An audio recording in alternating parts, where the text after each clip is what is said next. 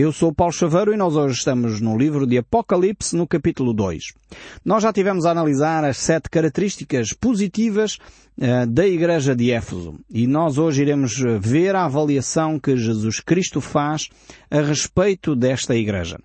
Só recapitulando um pouco, nós vamos ver esta secção onde estão escritas sete cartas às igrejas e aqui estas sete cartas uh, representam a totalidade daquilo que uh, é a Igreja de Cristo Jesus. Ou seja, uh, vamos ver a partir destas sete igrejas tipo, estas sete igrejas que existiam efetivamente no terreno, eh, que existiam na chamada atual Turquia, eh, naquela região, na Ásia Menor.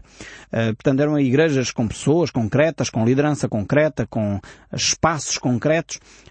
Portanto, existiam mesmo. Mas, ao mesmo tempo, estas igrejas eram igrejas que representavam o desenvolvimento da igreja ao longo destes séculos. Uh, e a igreja de Éfeso era a primeira que representava de facto a igreja primitiva, a igreja do primeiro século. A igreja que tinha ainda pessoas que tinham convivido diretamente com Jesus Cristo e que eram testemunhas oculares acerca de quem Jesus era. E, e João, uh, o apóstolo, era de facto uma dessas testemunhas que, de acordo com a história, foi um dos uh, pastores desta igreja de Éfeso. E nós já vimos no último programa características desta cidade. Era uma cidade magnífica, uma grande cidade, que movimentava milhões de pessoas, podemos dizer assim.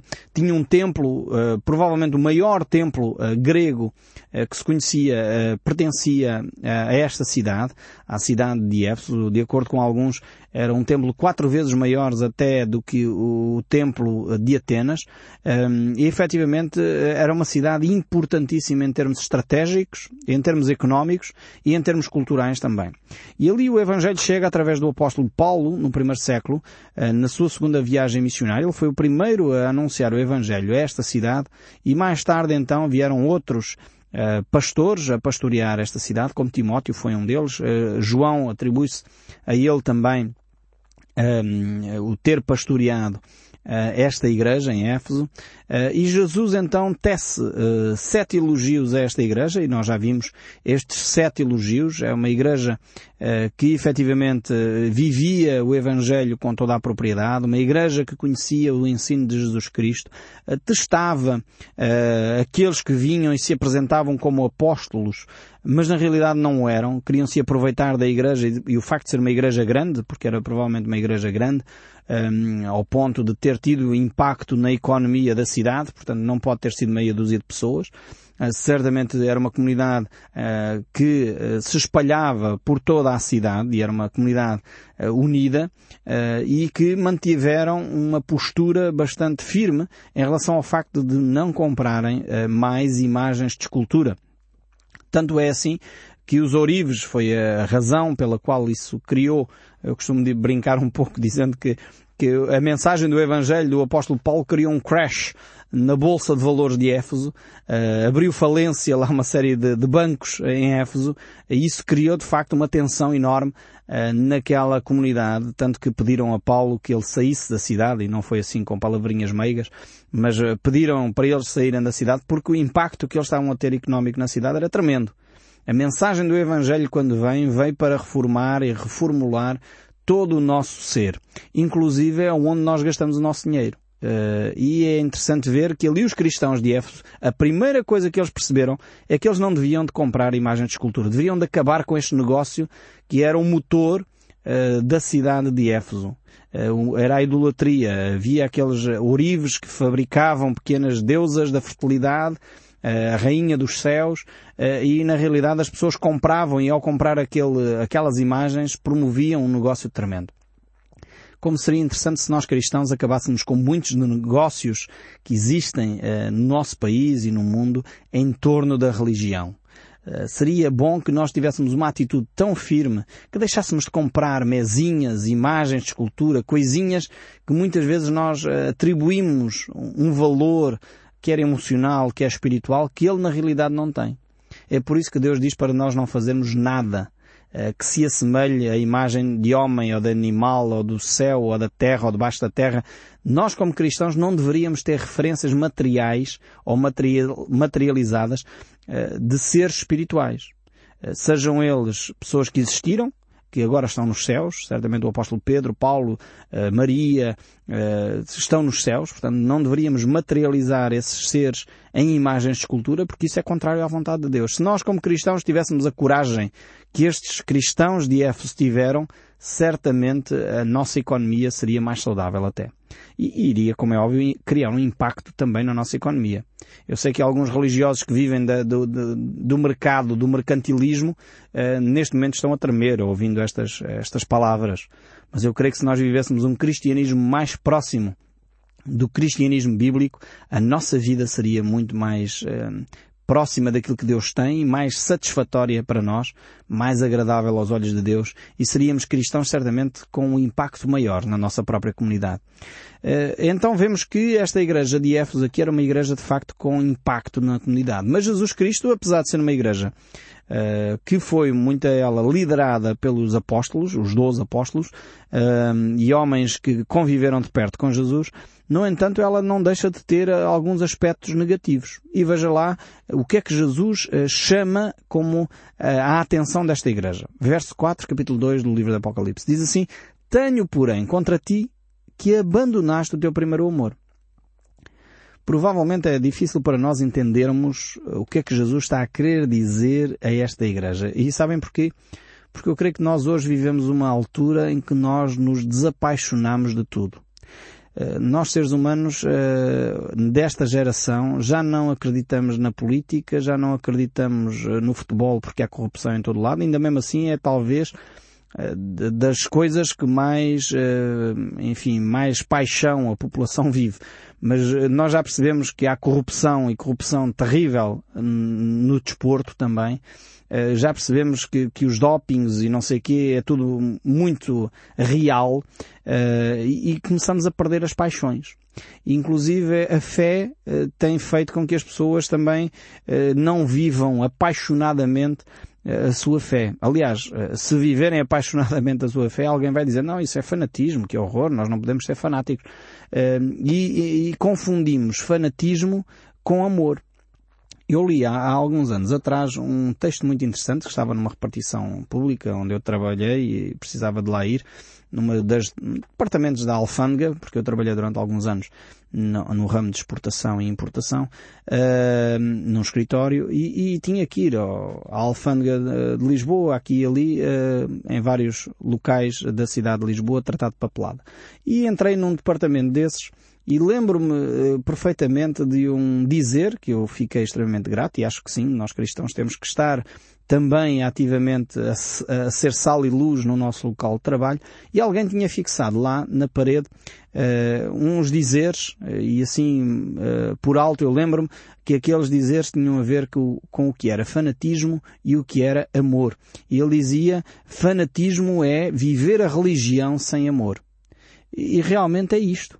Nós não podemos confundir amor com fanatismo. Viver uh, o cristianismo com paixão não é ser fanático. Ser fanático é não ter amor. É ser uh, muito zeloso para com determinada coisa, mas sem amor. E por isso prejudicamos. Infelizmente nós assistimos a fanatismos religiosos hoje no nosso mundo e, e, enfim, a população mundial anda aterrorizada com os fanatismos religiosos, porque exatamente é isso. O fanatismo religioso conduz muitas vezes uh, a atitudes terroristas. Verificamos que o fanatismo religioso muitas vezes leva as pessoas a matarem-se uns aos outros por causa da sua uh, suposta uh, crença religiosa. Uh, a paixão que o texto bíblico aqui nos desafia, este primeiro amor que Cristo desafia a igreja de Éfeso a ter, é um amor que promove exatamente o amor ao próximo. É o amor que promove uh, as atitudes positivas para com os outros. Se os outros não têm para conosco, isso é outra história. Mas o cristão não é ele que vai promover uh, atitudes uh, terroristas, não é ele como cristão que vai promover atitudes terríveis ao seu vizinho ou criar mal-estar ao seu próximo. Antes, pelo contrário. É por isso que Jesus Cristo aqui desafia esta igreja de Éfeso a viver ou a retomar o seu primeiro amor. é vital uh, realmente a Igreja de Éfeso, e eu creio que cada um de nós, retomar o seu primeiro amor. Muitos de nós, se calhar, aceitámos Jesus Cristo, começámos a desenvolver a nossa vida cristã uh, com paixão, com intensidade, mas rapidamente começámos a perceber que uh, o, o zelo que nós tínhamos, o desejo que nós tínhamos de servir a Cristo, se calhar outros não acompanhavam.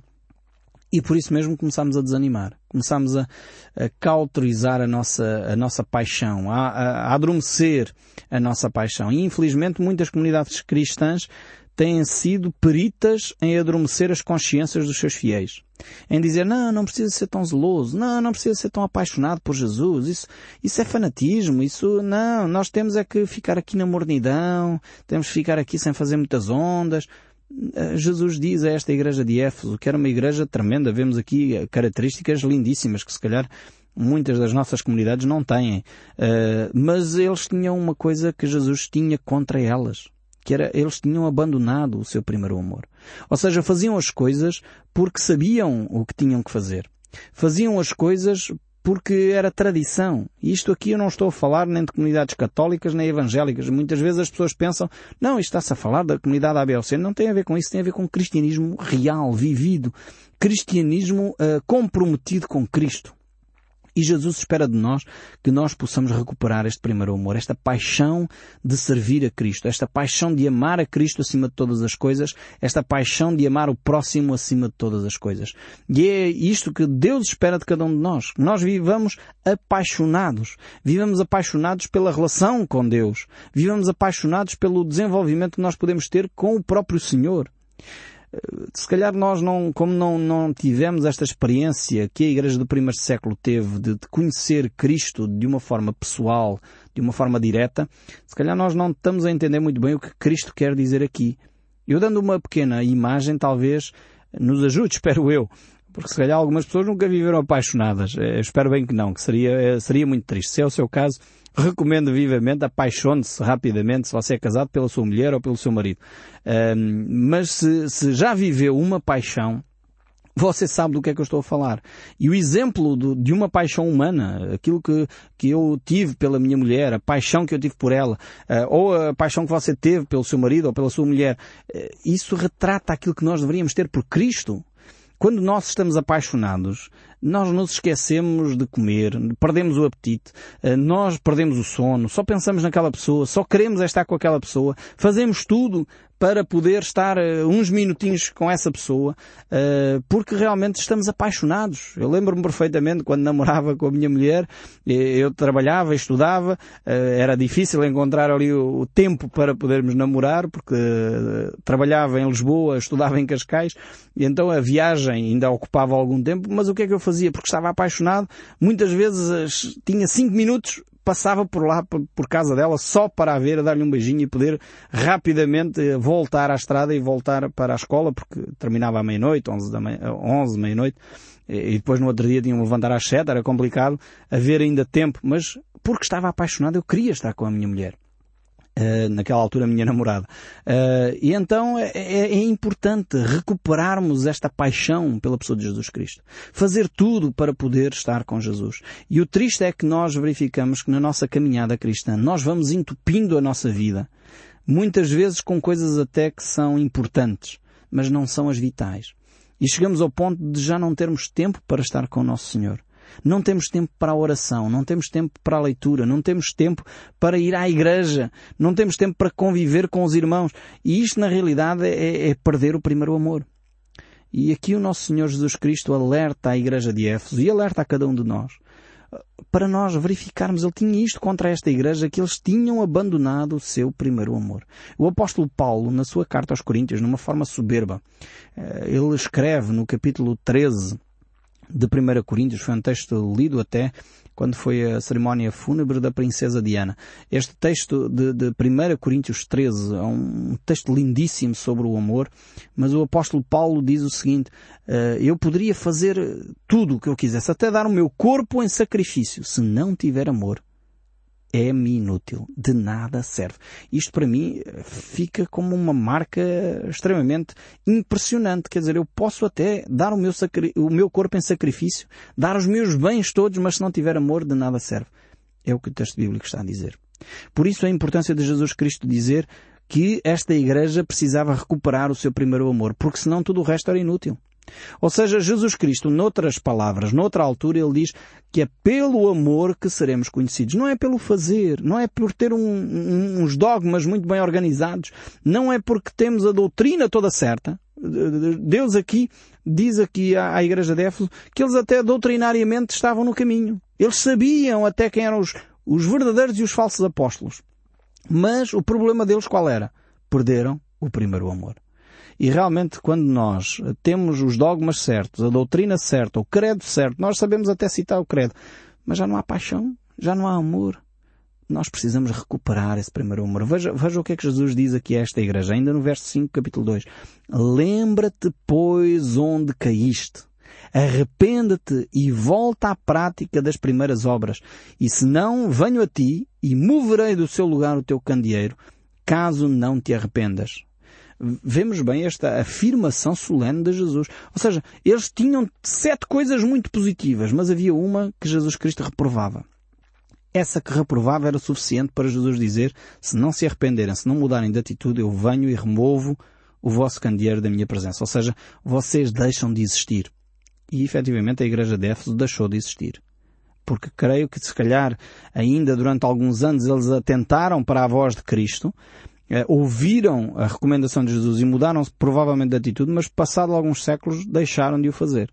E o que aconteceu é que a igreja de Éfeso efetivamente acabou, passou à história. Hoje, aquilo que, onde se situavam estas principais igrejas do cristianismo, hoje eh, é um Estado muçulmano, a Turquia.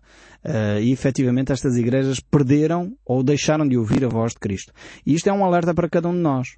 Muitos pensam que, ah não, a nossa igreja vai continuar ad eterno, porque nós somos assim, somos assado. Cuidado! Se nós deixarmos de observar a voz de Deus e passarmos a observar mais as tradições, mais aquilo que nós consideramos importante do que aquilo que é a voz de Deus, o nosso candeeiro pode ser removido. A nossa igreja pode fechar. E infelizmente há muitas igrejas hoje a fechar portas quer porque deixaram de observar aquilo que a palavra de Deus uh, nos diz, quer que muitas delas porque perderam esta paixão que Jesus Cristo aqui nos fala. Passaram a ser igrejas mornas, depois passaram a igrejas frias, completamente geladas, onde já não acontece nada porque Deus já não está ali. E a única solução é mesmo fechar as portas. Então Jesus diz o seguinte, lembra-te, este é o primeiro passo.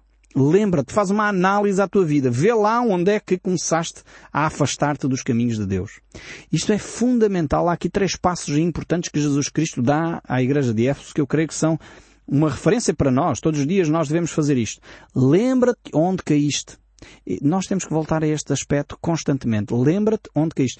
Talvez você diga, eu realmente já não sinto paixão pelas coisas de Deus sinto-me gelado. Há muitos anos que até vou à igreja, mas já vou por tradição, já... Enfim, aquilo já é uma canseira muitas vezes, entro e saio na mesma. O texto bíblico nos diz, lembra-te onde é que isso começou, volta, a... faz uma retrospectiva da tua vida. Consegues recordar o primeiro momento em que tu te sentiste assim? Porquê é que te sentiste assim? Avalia o que é que aconteceu nesse, nessa altura para tu começares a sentir essa, esse afastamento, esse esfriamento no teu coração, essa falta de paixão por Deus.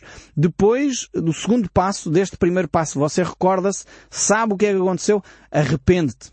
Se houve coisas da tua parte que fizeste mal, provavelmente deixaste de ouvir a voz de Deus, deixaste de dar os passos que deverias ter dado, se calhar falar com alguém lá dentro da comunidade e pedir perdão ou confrontar a pessoa para que ela te pedisse perdão a ti. Arrepende-te dessa tua atitude. Volta a esse momento e arrepende-te dessa tua atitude. E depois, um terceiro aspecto. Portanto, primeiro lembra-te, segundo arrepende-te e o terceiro volta à prática das primeiras obras. Ou seja, se já te lembraste do que é que aconteceu, se já pediste perdão a Deus e às pessoas que magoaste ou às pessoas que te magoaram, porque pode ter sido o contrário, pode ter sido pessoas que te magoaram e fizeram esfriar na fé, mas tem uma conversa com essas pessoas, arrepende disso e depois volta à prática das primeiras obras, ou seja, retoma as coisas que estavas a fazer naquela altura. A leitura da Bíblia, a oração, o ministério, uh, o servir o próximo. Porquê é, que se, porquê é que isto é importante, estes três passos?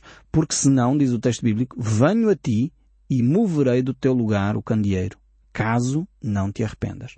Então temos estes três passos importantes na nossa vida. Eu creio que são passos vitais que continuam a ser válidos para todos os momentos da nossa vida, para nós não perdermos esse amor por Deus, não perdermos esse amor pelo Senhor, porque Ele realmente um, é uh, a base da nossa vida, é aquilo que nos motiva. Depois tem mais aspectos aqui uh, que Jesus Cristo diz acerca desta igreja de Éfeso. Ainda neste capítulo 2 diz, Tenho contudo em teu favor que odeias as obras dos Nicolaitas, os quais eu também odeio. Ainda que uh, eles tinham perdido o primeiro amor e Deus estava a dizer, Jesus estava a dizer, cuidado, se continuam nesse caminho, eu removo o vosso candeeiro da minha presença. Mas no entanto havia um ponto a favor, é que eles odiavam as obras dos Nicolaitas quem eram estes Nicolaitas.